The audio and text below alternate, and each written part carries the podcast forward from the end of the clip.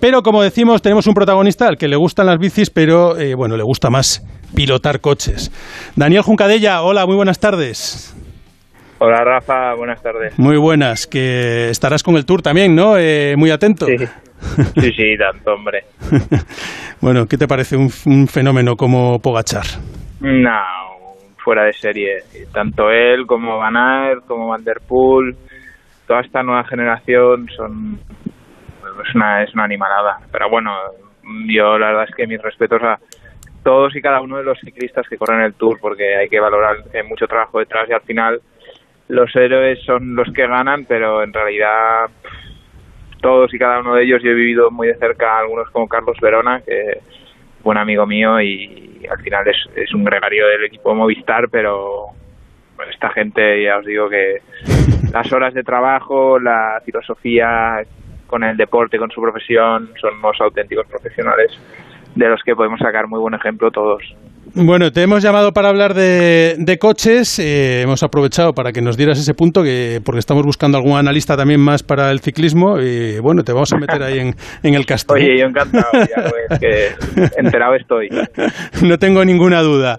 Eh, bueno, Dani, que hemos vivido hoy antes de hablar de lo que de lo que vas a vivir tú la próxima semana con tu eh, DTM al que has vuelto este año y del que también vamos a hablar por supuesto, pero hemos vivido una experiencia nueva en la Fórmula 1 con esta carrera al sprint, con este espectáculo que, que están montando, eh, desde luego que quieren cambiar para dar más espectáculo al aficionado y a ti qué te ha parecido? ¿Le das el aprobado, le das el notable o el sobresaliente?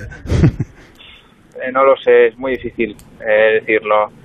Eh, a mí no me ha disgustado, la verdad, porque al final, a ver, si hubiera salido bien Hamilton y, Fernando no hubieran tomado el riesgo de salir con los blandos, y no hubiera arriesgado para adelantar y si hubiera, y hubiera sido todo un poco más procesión, pues quizá hubiera sido un fiasco, pero pero bueno, cuando pasan cosas delante, no gana el que se espera que gane, eh, que gane y demás, eh, siempre siempre va a quedar buen recuerdo porque le da un poco más de, de chispa al asunto. Pero bueno, para ser un circuito como Silverstone, en el que cuesta adelantar y que realmente pues no, no, no, no es fácil, eh, ha estado bien ver que, que alguno tomaba una estrategia diferente, como Fernando, de poner neumático más blando y eso ha generado, pues bueno, le ha dado un un plus muy bueno al principio, pero luego le ha hecho pelear eh, con uñas y dientes sus, su séptima posición.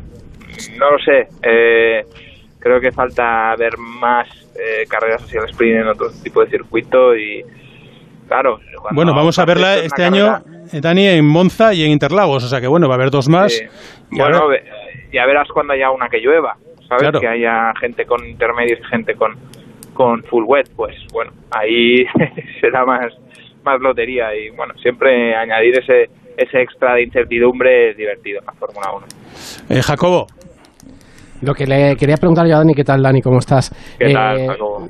Esa salida que, ha hecho Fernando, porque muchas veces vosotros los pilotos, claro, tenéis pensada en la mente la salida como queréis que sea, pero no depende solo de vosotros, ¿no? Te tiene que salir todo bien y luego arriesgar el, el poquito, ¿no? Para, para que no, para no irte fuera.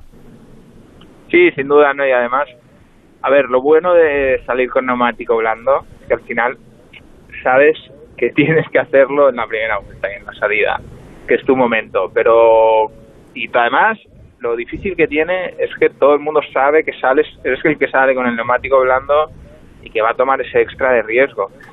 Pero yo lo he visto muy bien, lo, ha medido muy bien Fernando y, ostras, ha encontrado siempre los huecos buenos y ha sabido repente aparecer quinto y eso es brutal. Eh, obviamente estamos hablando de un piloto con una experiencia en sus espaldas enorme y, una persona seguramente adecuada para tomar esos riesgos. Eh, así que bueno, eh, ha, estado, bien, estado interesante. ¿Cómo puede estar la mente de un piloto en una prueba? Tú, si ahora mismo te pusieras ahí en situación, eh, dices, bueno, 17 vueltas, pero me juego también la parrilla de salida de mañana, solo se puntúa. Estábamos ahora mismo aquí con el debate que nos parecía, a todos teníamos unanimidad en que nos parecía poco, poco, poca recompensa, poco tesoro, que solamente haya 3, 2 y un punto para los tres primeros de, de esta carrera del sprint. Mm, bueno, sí y no, o sea, al final eh, estás premiando la cual y también, porque al final si sales delante en una carrera tan corta, es, a no ser que cometas un error muy claro, eh, es bastante probable que acabes delante. Entonces, no lo sé, no lo sé, es difícil para mí decirlo, pero bueno, obviamente es un tipo de carrera que es que sales al ataque minuto cero, dos expresos o dos Red Bulls en vena y venga, al ataque.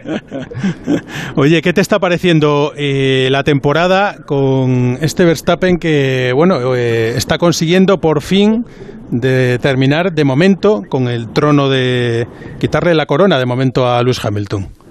No, espectacular. El tío es un fuera de serie y ya lo sabíamos, eh, pero, pero bueno, si lo demuestra fin de semana sí, fin de semana también y sobre todo este año que tiene un coche que está al nivel e incluso a veces por encima del nivel del Mercedes. Entonces ahora están realmente poniendo toda la carne en el asador.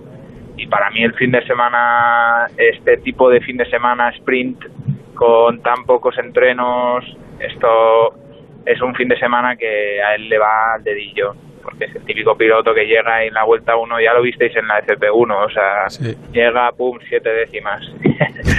que obviamente no sé lo que hacía Mercedes y seguro que tenían un extra, pero es que el mismo Hamilton, cuando hizo su vuelta en la FP1 en la radio, dijo, pero ¿dónde están estas siete décimas?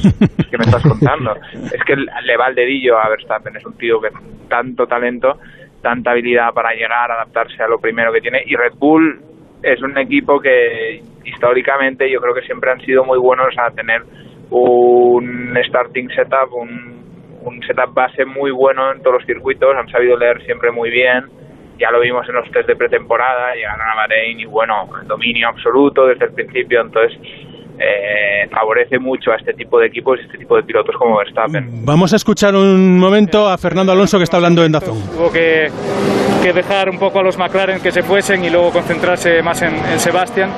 Y bueno, salimos séptimos mañana, en una crono normal saldríamos 11, así que ha sido, ha sido bueno.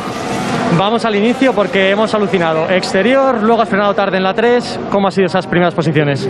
Sí, bueno, eh, llevan frenando bastante pronto muchas carreras ¿no? en Baku. Ah, recuerdo adelantar a, a, Carlos y a Gasly eh, por el interior y en las dos de Austria también por el interior a, a, varios coches. Así que no lo sé, tenemos como más confianza en la primera curva que, que, algún, que alguno de nuestros rivales.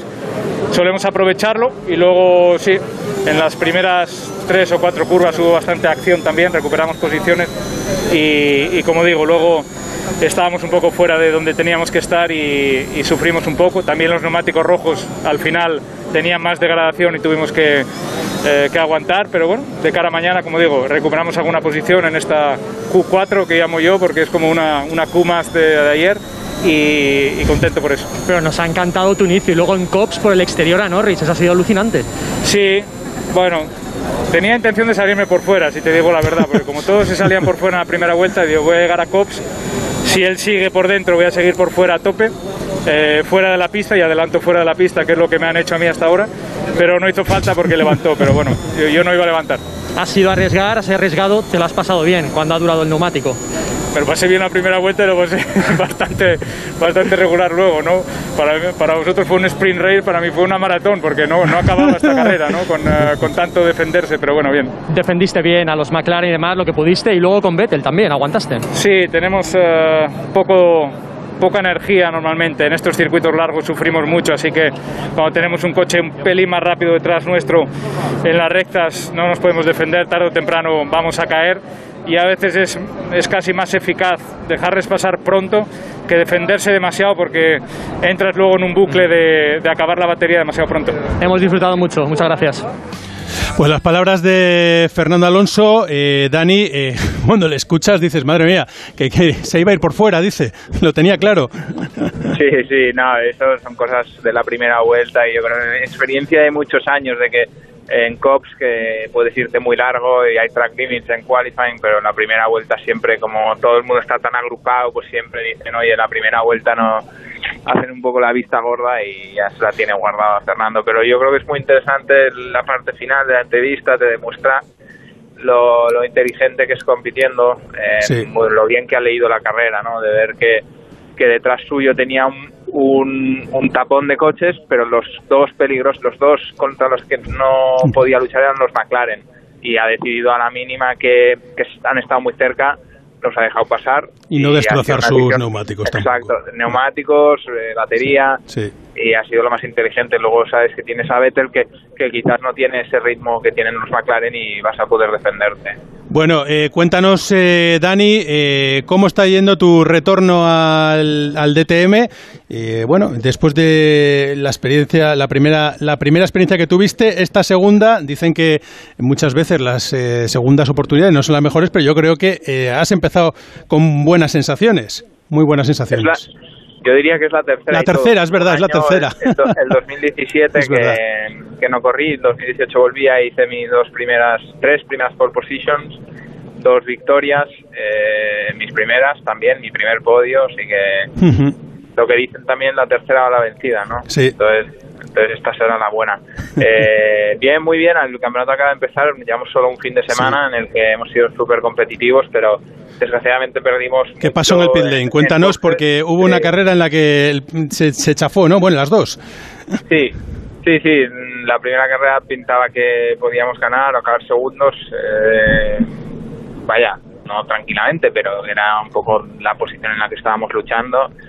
Y desgraciadamente en el pit stop perdimos 8 segundos frente a nuestros rivales. Falta un poco de experiencia ahí. de- tenemos un, el equipo es, es francamente muy nuevo, eh, acaba de instalarse en Europa, es un equipo que viene de Hong Kong, la base, y todo es muy nuevo, mecánicos eh, para pit stops nuevos, eh, un poco todo por hacer aún.